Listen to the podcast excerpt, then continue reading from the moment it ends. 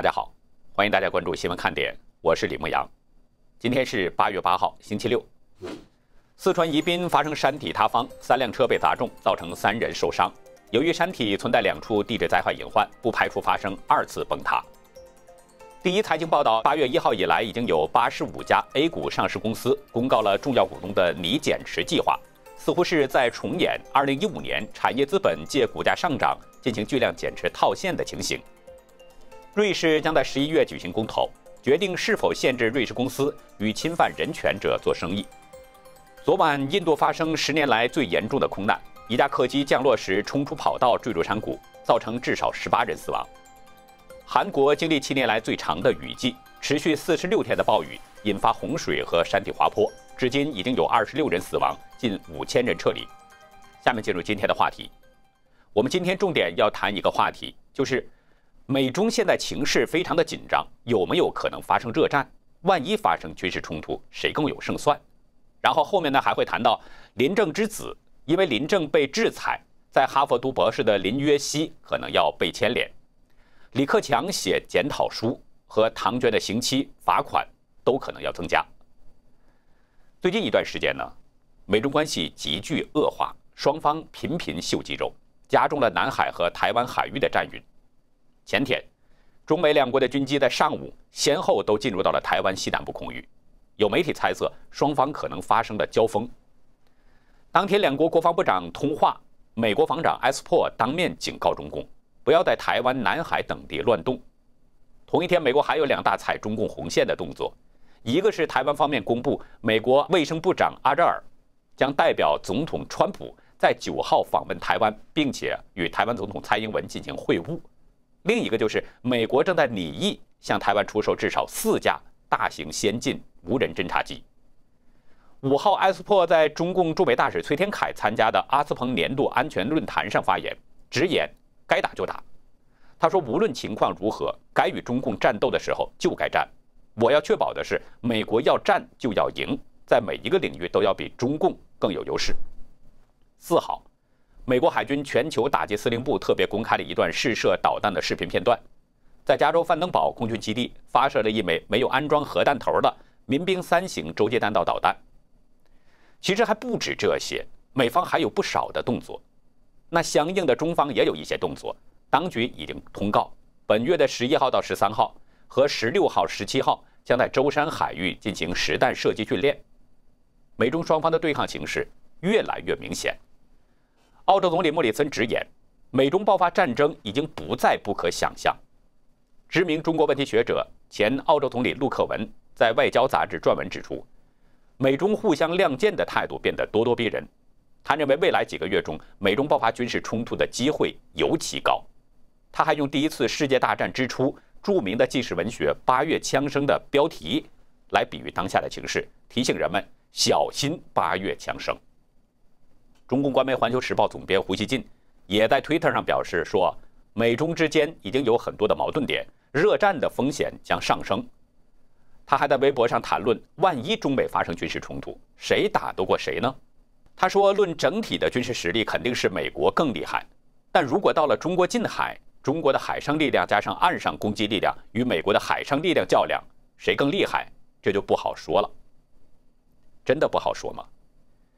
被网友称为“战略忽悠局局座”的张召忠，昨天在西路网的文章中说了一句实话：“军事力量这个东西，不是说你想发展就能发展起来的。”他说：“中国目前最大的军事威胁来自于海上，能不能睡得安稳，主要取决于海军的实力。”看来张召忠偶尔也会说一两句实话，的确是这样。谁掌握了制海权，谁就相当于站在了武力打击的制高点。现代海军。核心力量有两个，一个是航母，一个是大型的盾舰。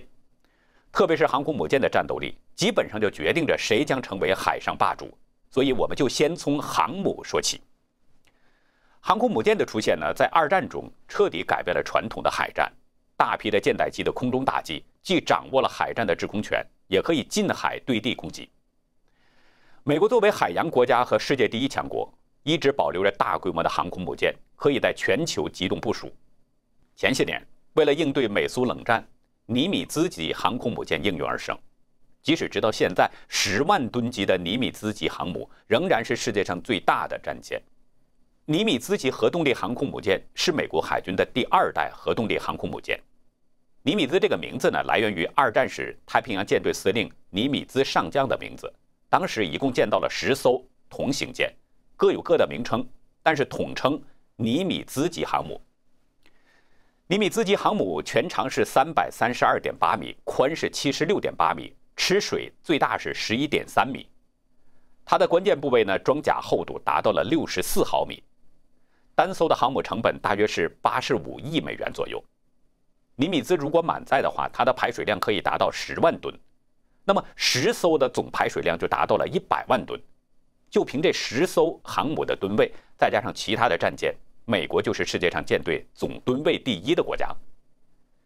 尼米兹装备着各种类型的空中搜索雷达。目标截获雷达、空中管制雷达、着陆辅助雷达、引导系统、电子战诱饵以及电站反制系统和鱼雷反制系统等等。它的动力来源是两座 A4W 核反应堆、四座蒸汽涡轮发动机，时速可以达到每小时三十四点八英里以上。那如果用公里来说，相当于是每小时五十六公里。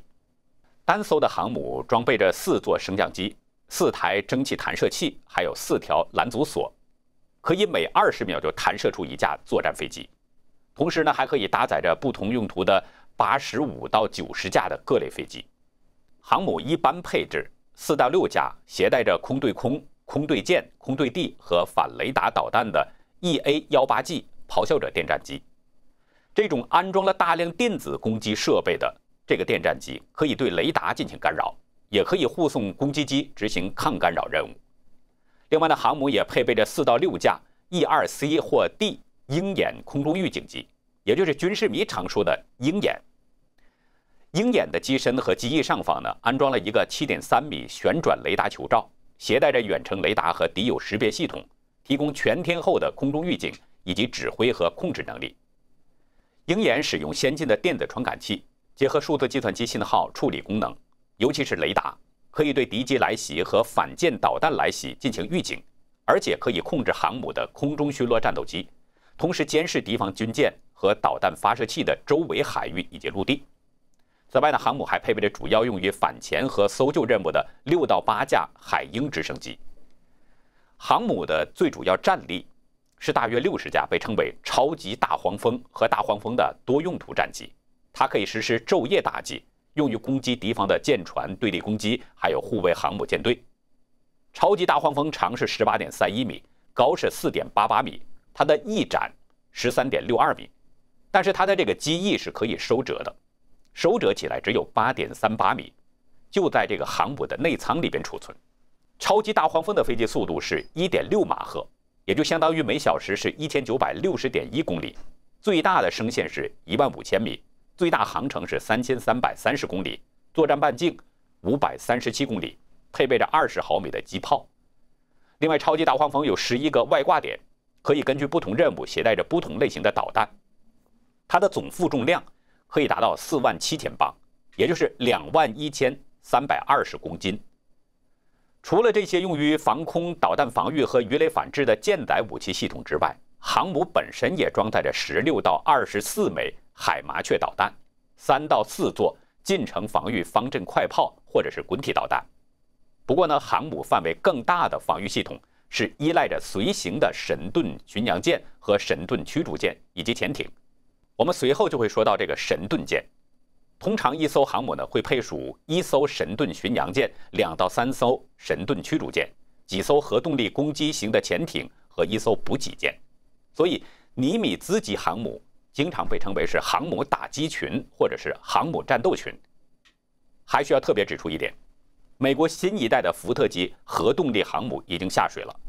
这种航母采用大量的新科技，比如电磁弹射等等，目前仍然在最后的测试当中，即将服役。美国拥有这么多的航母，而中共只有两艘轻航母。前些日子，有一位网友呢发过来一张图，说是辽宁号。照片中显示，一艘舰艇的周围黑烟滚滚，几乎看不到舰身。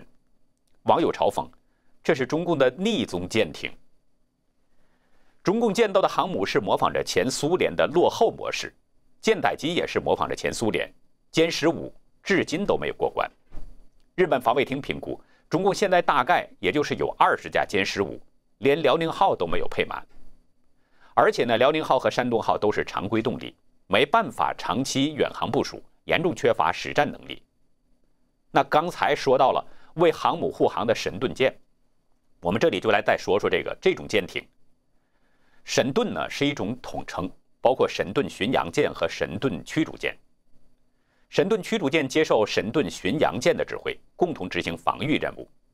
因为它们都配备了神盾的战斗系统，可以整合水面舰艇的全部反潜、反舰、防空、反导弹武器系统。神盾作战系统最关键的组件是相位阵列雷达，分别装置在舰艇上层结构的四个方向上，以相位雷达波重会的方式判断目标，取代传统的旋转式回波雷达。提供了强大的侦搜和射控能力。我们先说神盾巡洋舰。神盾巡洋舰是航母护航舰队当中的战情指挥中心，本身它也具备了最强大的防空、反舰、反潜和反导弹能力，也是协调其他神盾舰的作战中枢。目前呢，美国有二十七艘。神盾驱逐舰呢，也叫阿利伯克级驱逐舰，简称伯克级驱逐舰。这是一种万吨级的驱逐舰。是美国海军的主力驱逐舰，目前仍然在继续改进和生产。现在服役的有六十七艘。巡洋舰装备多功能的相控阵列雷达，具备对空搜索、平面搜索、导弹导航，还有这个舰炮射控等功能。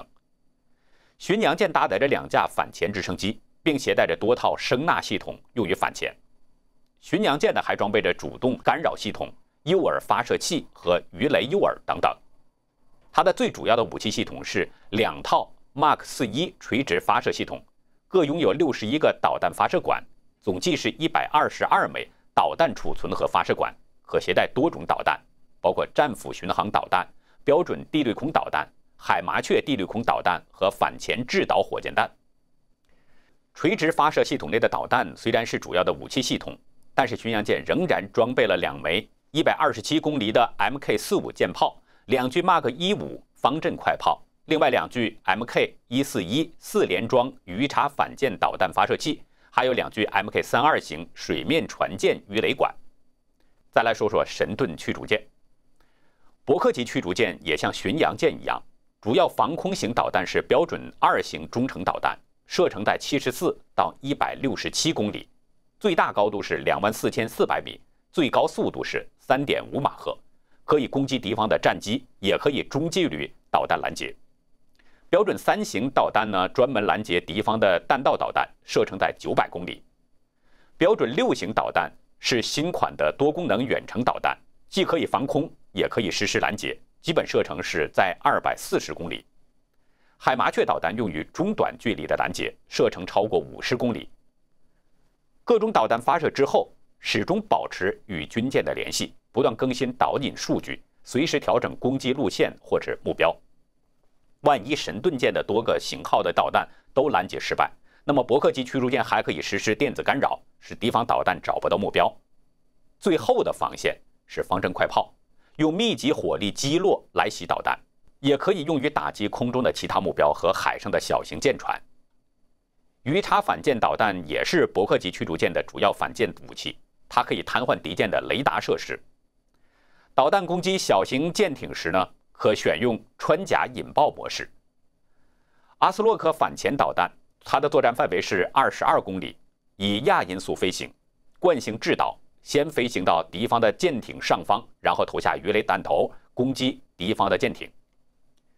伯克级驱逐舰也可以单独作战，或者是支援两栖攻击舰。今年罗斯福号航空母舰染疫之后，撤离了关岛。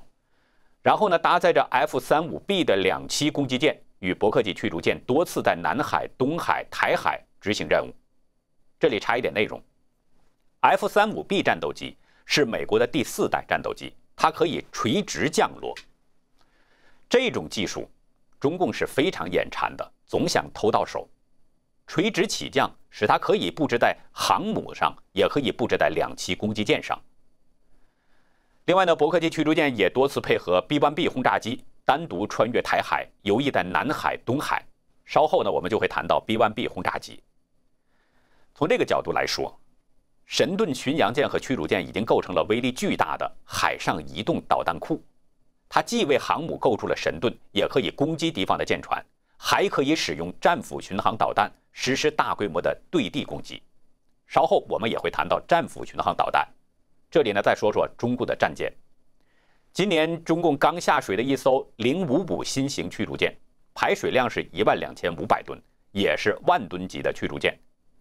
从吨位来看，零五五超过了美军的巡洋舰百分之二十，但它的这个导弹发射管只能安排一百一十二个，比美军巡洋舰少了十个。零五五也搭载了防空、反潜、对地攻击导弹和反潜火箭，但是呢，它没有完善的导弹防御系统。只有类似美军的方阵快炮系统，用于近距离拦截敌方的导弹，而中共海军的实际反潜能力其实是有待验证的。中共的驱逐舰呢，缺乏导弹防御系统，就不能为航母构筑真正的盾牌。如果敌方从空中、海上或陆上发射导弹攻击，那不但中共的航母可能被动挨打，连护航的驱逐舰都只能是等着导弹临近才能释放干扰弹，或者使用方阵快炮阻击。但是如果多枚导弹同时从不同的方向来袭的话，就可以很轻易地突破方阵快炮的阻截，驱逐舰自身都难保。一旦美中发生海战，美军的神盾舰、潜艇发射反潜导弹，或者是舰载机空射反潜导弹，中共的航母和驱逐舰只有挨打的份儿。即使中共的驱逐舰在被击中前也能发射反潜导弹，却很可能被美军的神盾系统给拦截掉。因此呢，中共海军应该只有选择与美军避战。相信大家都还记得，川普在就任美国总统的时候，第一次和习近平会面的当天，也就是二零一七年的四月六号，美军发射了五十九枚导弹，全部命中叙利亚的空军基地，惩罚阿萨德政权对无辜平民的化学武器攻击。这五十九枚导弹叫做战斧巡航导弹，这是一九八三年开始服役的对地导弹。名字源于印第安战斧。这种中远程全天候喷气动力亚音速巡航导弹，主要配备在美国的海军水面舰艇和潜艇上，也有空射型。这种导弹呢，现在已经成了美国海军对地攻击的主要武器，也是远距离攻击的第一利器。假如发生战争，战斧巡航导弹在清除了敌方的防空设施和雷达之后，这个时候航空母舰的舰载机才会出击。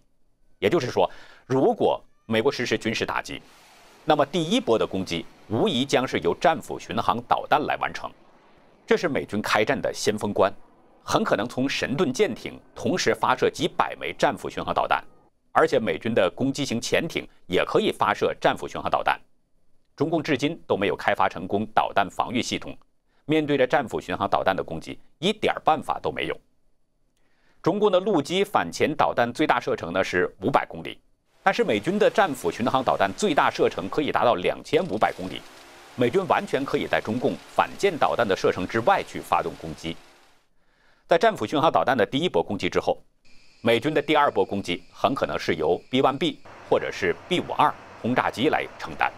过一会儿呢，我们会重点说一下 B1B 轰炸机。这里接着说战斧巡航导弹。这两种轰炸机呢，也可以发射战斧巡航导弹，更让中共是防不胜防。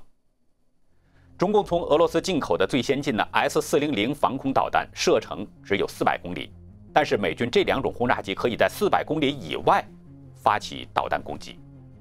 在我们的印象中，发射战斧巡航导弹，美军有着非常丰富的实战经验。根据公开资料显示，美军从一九九一年海湾战争至今，共发射过十五次战斧巡航导弹。可谓是身经百战，其中发射最多的一次是2003年的伊拉克战争，美军向主要的目标发射了802枚，所有的导弹都命中了目标。那今年美军又从空军基地试射了两枚洲际弹道导弹，第一次是今年的二月份，第二次就在本月的四号。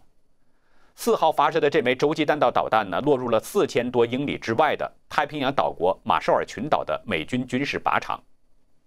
四千多英里，相当于六千公里，但是同样都命中了目标。我们最后再来说说美国的这个 B1B 战略轰炸机。今年三月，美国罗斯福号航空母舰染疫后撤，随后呢，在四月，中共辽宁号航母穿越了第一岛链，于是美军就派出了 B-1B 轰炸机相继飞临东海、南海、台海，迫使中共很快退出了与美军的太平洋对峙。然后美军将两架 B-1B 部署到关岛安德森空军基地。为什么 B-1B 一出，中共就退了呢？因为中共知道这种战略轰炸机的厉害。B-1B 有一个最大特点，它的机翼可以收放，采用的是呢可变后掠翼。完全打开的时候，它的翼展可以达到四十一点七八米。这个翼展可以满足低空高速飞行、低受风负荷、长续航距离以及优良的起降性能等等。B-1B 可以从跑道较短的民用机场起飞，作战时候可以分散机群，这样避免被敌方攻击机场而导致全毁。这种轰炸机的机身呢，采用平滑曲面过渡，与主翼之间没有明显的界限。这样的好处是什么呢？它可以分散雷达的电波，降低雷达反射截面积。简单说，就是雷达也不容易察觉到这个 B-1B 的到来。如果经过空中加油，B-1B 可以长距离奔袭。今年四月份，B-1B 就多次从美国本土出发，飞抵东海、台海、南海，在平坦的地面。B-1B 通过前方监视雷达，还有自动操作装置组合而成的地形追踪系统，能够以六十米的低空飞行，机首的部位不断探测飞行路径上的地形，可以使机体自动配合起伏升降，与地表保持一定的高度。它的飞行高度可以设定为六十米、九十米、一百二十米、一百五十米、二百二十五米和三百米这么六个高度的等级。如果在海平面飞行的话，它的速度可以达到零点九五马赫，也就是每小时一千一百六十三点七九公里，接近音速。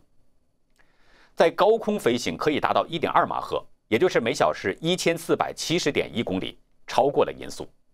最大的航程是一万一千九百九十八公里，最大高度是一万八千米。目前 B-1B 轰炸机可以携带着各种武器，最大的外挂负重量是五万九千磅，也就是两万七千公斤。它的三个内置弹舱可以装载着七万五千磅炸弹或者是导弹。七万五千磅，相当于三万四千公斤，就是说，B-1B 可以装载很多的炸弹和导弹。通过这几个方面，我想大家应该清楚了，美中之间的军力强弱是相当明显的。为什么很多人都说美中之间不开战就罢了，一旦开战，中共立刻玩完，就是这个意思。现代战争打的是资金实力和技术实力，早已经不是人海战术了，千万里之外已经就决定了战争的胜负。那这样的战争，中共怎么打呢？敢打吗？中共不是一点都不清楚美军的实力，那么知道美军的实力，中共还敢去硬碰硬吗？明摆着的事儿。不过呢，也说不定，因为现在是天灭中共的时候嘛，搞不好他就硬要往枪口上撞。自寻死路，天如果要变的话，谁又能挡得住呢？昨天，美国制裁了中港十一名官员，包括林郑月娥、李家超、邓炳强、郑若骅、骆惠宁等等。我们在昨天的节目中说的比较详细，这里就不再重复。对美国的这个制裁，网友们是一片欢呼，纷纷表示开心，并转发这个消息，奔走相告。但是，香港的官员们，被制裁的这些官员却个个嘴硬。表示不痛不痒、毫无意义等等，比如郑若骅就说，美国所谓的制裁行动是徒劳无功的；邓炳强说毫无意义；曾国卫说呢不痛不痒、毫无影响。林郑月娥虽然现在还没有听到他说什么，但是他在六月三十号会见记者时曾说过，任何的制裁行动都不会吓怕我们。七月三十一号他又重复，自己在美国没有资产，对于美国要制裁本人，我一笑置之，嗤之以鼻。那几个人对美国的制裁是不是真的无所谓？这个还真不好说，因为就是有那种横愣不怕、不知死活的主，也许呢他们就是不知死活的呢。不过我更觉得呢，他们很可能是在硬撑，因为不可能两头都得罪了。现在美国已经制裁了，如果再把北京弄得不高兴，那就真成了风箱里的老鼠，两头受气了。所以这个还真不好说。但是对林正，也许他也是不知死活。这个也说不准。不过弓拉得太满的话，很容易断弦。林正有两个儿子，目前他的次子林约熙正在美国哈佛大学读数学博士。在哈佛大学的数学系网页上，林约熙表示自己将在今年的秋天投身职场。也许林正当时说对美国制裁一笑置之的时候呢，他没有想到美国的制裁会来得这么快。他可能认为美国的制裁会在他的小儿子毕业之后。可是就在这个关键节点上，在他小儿子即将毕业的关键时刻，美国的制裁来了。根据川普签署的行政令。这些被制裁的中港高官，他们的家属都将被禁止入境美国。也就是说，林正被制裁，他的每一个家人都将受到影响，其中也包括他的小儿子林约熙。所以大家可以关注一下，看看美国会不会把林约熙驱逐出境。如果现在把林约熙驱逐出境的话，他的哈佛数学这个博士梦也就碎了。如果是这样，那么林正就是一人作恶，全家受累。对林约西来说呢，有这样一个母亲也是够倒霉的。当年薄熙来他爹薄一波被整的时候，薄熙来不就声明和他爹断绝父子关系吗？只是不知道现在声明断绝母子关系是不是还来得及呢？其实林约西也好，他的母亲林郑月娥也好，还是其他那些被制裁的中共港共的官员也好，他们都是中共的牺牲品。现在呢，他们还有这么一点用处。中共可以让他们继续打压香港的民众，那如果他们没有利用价值了，或者是上面换了人，他们很可能就会靠边站。被制裁的十一个人当中，最大的官就是港澳办主任夏宝龙，正部级的官员。但是在中共的内斗当中，别说一个正部级官员，就是正国级，该进监狱也给送进监狱。香港大纪元从接近北京高层的中资圈内得到消息。中共总理李克强因为和习近平不同调而遭到了排挤，并且因为在两会期间反对经济内循环的讲话，曾经被迫写检讨。在今年的中国两会后，李克强举行了一个两会记者会，他罕见的披露呢说，中国六亿人月收入仅有一千元。他还强调，中共要开放，关起门来搞发展是行不通的。开放对人来说呢，跟空气一样。须臾不可离，否则就窒息了。李克强提倡开放，又和习近平提倡的经济内循环是不同调的。他的这番言论，就像是一枚钢针，一下就刺破了习近平的这个中国梦和小康梦。这事儿非同小可。这就像当年刘少奇在七千人大会上讲出“三分天灾，七分人祸”的这个实情是一样的。当年刘少奇让毛泽东陷入了被动。以致后来毛泽东发动文化大革命，整死刘少奇，而李克强的言论同样会让习难堪，所以世界都在关注习李的关系如何发展。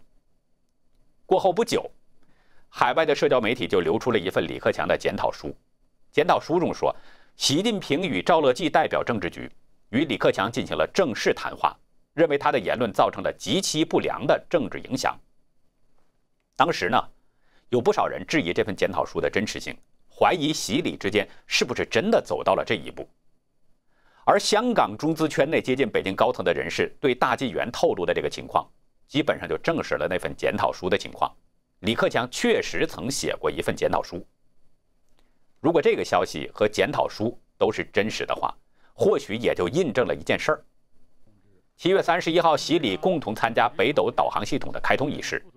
刘贺呢念出李克强的名字之后，没有留出时间让李克强起身致意，是相当尴尬。随后，习近平侧着脸向李克强投去了轻视的一瞥。李克强的命运也很值得关注，他很可能也成为中共的一个拳头牺牲品。有没有可能重蹈刘少奇的覆辙呢？在中共统治中国这几十年中，中共制造的牺牲品一点都不少，包括我们前几天说的。说了几次的这个唐娟，更是中共的牺牲品。当时我们根据透露出的文件信息以及美国的法律来判断，唐娟可能会入狱十年，罚款二十五万美元。但是现在，从联邦大陪审团对他的起诉来看，他面临着两项罪名的指控，这意味着他的刑期和罚款都可能要增加。下周一呢，唐娟将在沙加缅度联邦法院被提审。检察官斯科特在新闻稿中表示。如果唐娟罪成，她将面临着最高长达十年的联邦监狱服刑和二十五万美元的罚款。如果她还因作出虚假陈述而被定罪，她将面临最高五年的监禁和二十五万美元的罚款。助理检察官海科科波拉在法庭文件中写道：“三十七岁的唐娟于二零一九年十月获得 J1 签证，前往加州大学戴维斯分校进行癌症治疗方法研究。在签证申请当中，他回答了一系列问题，包括是否曾在中共军队中服役。”是否属于任何共产党机构，以及是否具有任何特殊的化学或生物学经验等，科波拉写道：“联邦调查局的调查确定，唐对这些问题的回答是错误的。但是唐娟的律师内金表示，唐娟可能做出某些回应，因为他不理解问题的措辞或存在其他潜在的文化误解。不知道内金是否清楚？”处在各个国家的使领馆签证官，都是在讲所在国的语言，就是说，美国大使馆的签证官，他们面对着办理签证的中国人的时候，讲的都是中文。如果是讲英文，唐娟有可能听不懂，或者有一些文化误解。但是签证官讲中文，应该不会存在着文化误解吧？不知道唐娟这个事件会如何发展，还是值得关注的。如果他的两项罪名都成立，那么唐娟将面临着总共最高十五年的监狱生活和五十万美元的罚款。十五年后出狱，唐娟已经五十多岁了，他还可能回到空军军医大学吗？即使回去，有着十五年的脱节，他还能适应吗？而五十万元的罚款，折合成人民币就是三百五十万左右。这笔数目，如果仅凭唐娟每个月的薪水，他很难积攒起来。那么中共可能会掏这笔钱吗？